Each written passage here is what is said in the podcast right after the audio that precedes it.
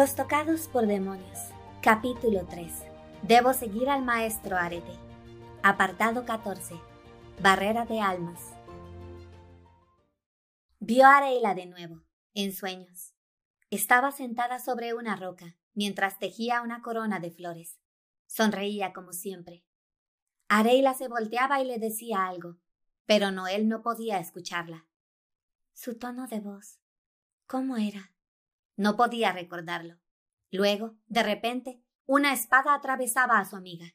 Era Noel misma con Caelestis en la mano. Le perforaba el estómago y la hacía caer al suelo. La sangre de Areila era verde y olía como el líquido que salió de las Octodoctus. Noel gritaba, pero la voz no le salía. Se arrodillaba en el piso e intentaba rearmar los pedazos de Areila. Alguien se reía, pero no podía ver quién. Despertó. En el campamento los ocutristes dormían boca arriba y roncaban. El fuego de la hoguera ya se había extinguido. Noel usaba un juego de ropa nueva que los monstruos le habían conseguido después del incidente. Era más adecuado para un hombre. La blusa le quedaba holgada. Era de color verde oscuro, al igual que las cintas. El pantalón negro. Estis había intentado hablarle esa noche, y la noche anterior a esa, y las otras seis noches que la separaban de aquel acontecimiento. No le había contestado. No había podido.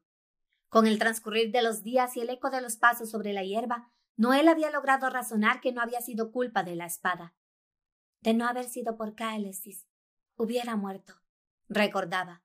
Su dolor no provenía del enojo, sino de la impotencia. El maestro estaba recostado en un tronco. No podía ver su cara, pero quizás dormía. Noel notó que de su arma derecha colgaba el rosario de expulsión que habían usado para entrar a la aldea. Sintió el instinto de tomarlo. Si me lo llevo, podré escapar de esto y volver a ver a mi madre. Recostada en el regazo de la única persona que podía consolarla, no tendría que luchar contra esos recuerdos tan dolorosos. Se movió con sigilo y se aproximó. Pudo ver la cara del maestro. Sus ojos estaban cerrados. El cabello de Arete estaba creciendo y le incomodaría pronto. Él iba a tener que ir con alguien para cortarlo. ¿Quién sería? Noel movió la cabeza para concentrarse en asuntos más importantes. Él respiraba suavemente, con ese sonido que solo emiten los que descansan. Nunca lo había visto dormido, recordó. Despacio. Escuchó la voz de Caelestis, pero no pudo contestarle. La pulsera de cuencas azules hubiera pasado como un objeto sin importancia para cualquiera que no conociera su significado. Noel colocó sus dedos sobre el dije de plata y lo movió hacia arriba. Despacio, logró sacar el rosario de expulsión de su lugar. Ahora solo tengo que huir. Tú. La mano de él atrapó la suya. Te has vuelto muy atrevida. Démelo. Noel cerró el puño para atrapar la joya. Yo lo necesito más que usted. ¿Y para qué lo quieres? Le tomó la muñeca y ejerció presión para obligarla a abrir la mano. El rosario cayó al suelo. Huiré y buscaré la aldea de mi madre. Antes de que ella pudiera recogerlo, él lo tomó. En primer lugar, si te lo diera el alto tribunal me sometería a una audiencia por alta traición y no creo que valga la pena, aseguró. En segundo lugar, incluso en el improbable caso de que encontraras la aldea, ¿qué piensas hacer? Usaré el rosario para verla todos los días. No puedes ser tan ingenua. Suspiró. La segunda vez que entres en esa aldea estarán listos para matarte. Incluso si escapas, tu madre seguirá ahí, atrapada. La encarcelarán o la matarán. Así son los humanos. Usted no lo sabe. Sé que si tomas el rosario de expulsión y entras a una aldea humana sin permiso, las leyes de los clanes de la Alianza te condenarán al encierro como mínimo. Sé que los humanos no perdonan a aquellos que se relacionan con los monstruos. Miente. ¿De verdad? Entonces, ¿por qué estás aquí? Si ellos no te expulsaron de la aldea, ¿por qué tuve que salvarte en ese bosque? Noel bajó la mirada. Recordó al jefe de la aldea con sus dos opciones, la muerte o el exilio. Recordó las palabras del príncipe Blabluse acerca de la diferencia en sus tiempos. Recordó cómo su madre la había sacado de la barrera, Recordó que todavía era un monstruo y además una asesina. Incluso si quería contradecir al maestro, no tenía argumentos para hacerlo. Él volvió a colocar la pulsera en el lugar en que usualmente la llevaba. Yo ya no quiero seguir haciendo cosas horribles. Si por su culpa su madre salía lastimada, nunca podría perdonárselo. Separa tu conciencia de esa espada demonio. Si no, lo de las Octodoctus será solo el primero de tus arrepentimientos. Maestro. Su suspicacia la sorprendió. Desde el inicio no me gustó esa arma tuya. La espada vibró para hacer notar la ofensa. Un pacto con una espada demonio es para toda la vida. No vas si lo haces con la primera que se te aparece. Te lo advertí desde el principio. Hizo una pausa para darle énfasis a su sentencia. Están unidas de por vida. Ya lo sé. Bajó la mirada. Pero no todo está perdido. No puedes controlar a una espada demonio, pero sí puedes separar tu voluntad de la de ella. Te enseñé que para curar a alguien debías crear una barrera de almas. Lo mismo deberías hacer con ella. ¿Quieres separarme de Fati? Por la forma en que movió la cabeza, Noel supo que el maestro había podido ir a la espada. No todo el tiempo. Incluso si quisiera, ella no tiene la habilidad suficiente. De momento, solo podrá separar sus acciones de las tuyas en una pelea. ¿Esto es lo que quieres, Fati? ¿Expulsarme para que puedan matarte? No, Kaelestis, no.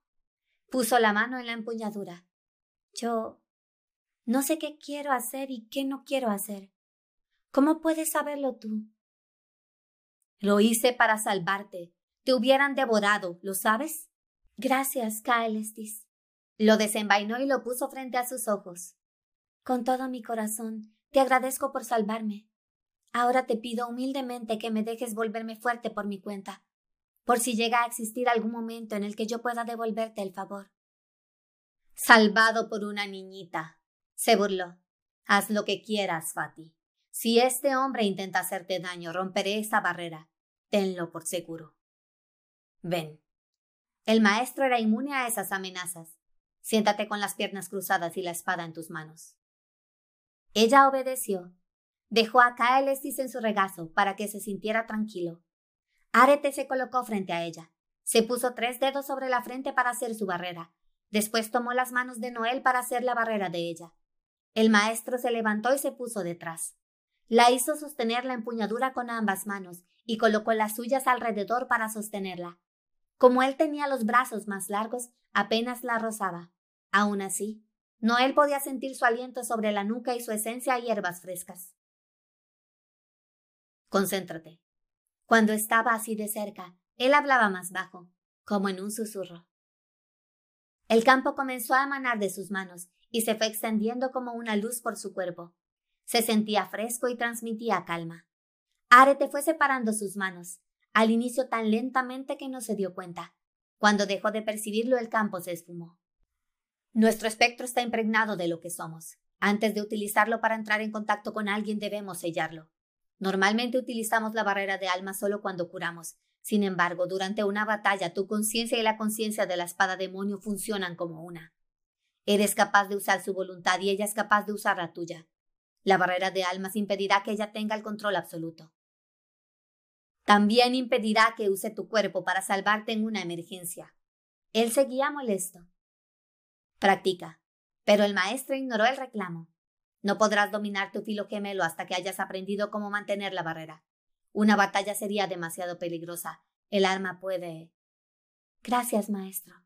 No quería recordar la escena del nido. Una mujer cayó de un árbol, a los pies de Arete. Vestía como un tocado por demonio, aunque solo utilizaba el negro. Un trozo de tela le cubría la parte inferior del rostro. Permanecía de rodillas, Noel la reconoció como una mensajera. ¿Qué pasa?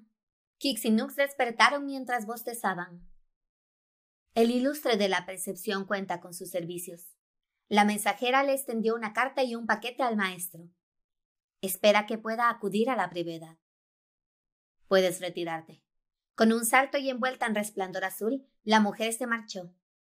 El maestro abrió la carta y deslizó sus ojos por las letras. Kix y Nook se levantaron lentamente y se estiraron. Nos vamos. Pero si todavía es de noche. El menor dejó escapar una queja. Es una orden. Sin más explicaciones, el maestro comenzó a moverse. Noel colocó el arma en su lugar y lo siguió. Fati. Mientras caminaba, sintió la vibración de Kaelestis. Estás enamorada de tu maestro, ¿verdad? ¡Cállate! Ella se detuvo e intentó taparlo con su blusa. No pueden escucharme a menos que yo lo permita, aclaró el arma, y ella se quedó tranquila. Notó cómo los ocutristes la miraban extrañados y siguió caminando. Arete iba más rápido que de costumbre. Cuando camina, tus ojos lo siguen. Cuando habla, su voz te despierta. Cuando te toca, tu corazón se acelera. Por eso sé que aún en contra de lo que considero conveniente, estás enamorada de tu maestro. Yo no lo sé. Podía sentir su cara roja y hablaba tan bajo como era posible. Si así lo deseas, Fati, yo lo haré tuyo. Si su vida es lo que quieres, te la daré. No digas eso, por favor. El amor no funciona así, no puedes forzarlo. Además, este es el tipo de cosas que debo hacer sola. Ya amanecía cuando llegaron a la entrada de la cueva. Estaba decorada con flores amarillas y grandes carruajes estaban entrando, adornados con lazos de colores. En la entrada, el maestro fue reconocido por un monstruo que vestía un traje elegante inundado de joyas.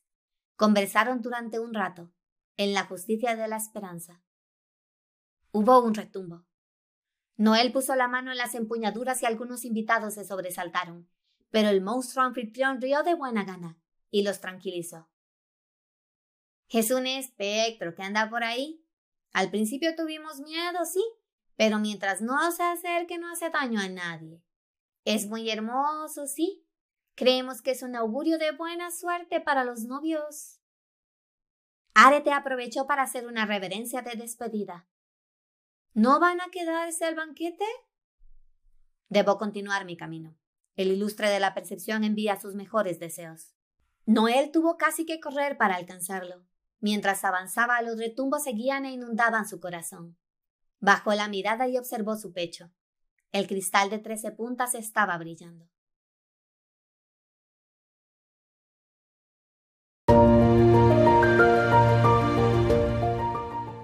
Y con eso llegamos al final del apartado 14 del capítulo 3 de Los Tocados por Demonios. Ahí en pantalla aparecen mis redes sociales, Facebook, Instagram, YouTube. Ahí están los capítulos pasados y los futuros. Como ustedes se podrán imaginar, existe una gran diferencia de tiempo entre el momento en que yo grabo los capítulos y el momento en que ustedes los comentan. En este momento acabo de ver un comentario de Jessie diciendo que le encantaría saber qué va a pasar con Arete y Noel. Y bueno, creo que este capítulo da muchísimas respuestas a esa pregunta. Espero que la espera no haya sido demasiado. Jessie la quiero un montón y muchas gracias por acompañarme hasta este momento y todos los demás que son nuevos en los capítulos siguientes los voy a mencionar porque si hay como un desfase ahí, pero eso no quiere decir que yo no esté viendo lo que comentan. Muchas gracias, hasta la próxima.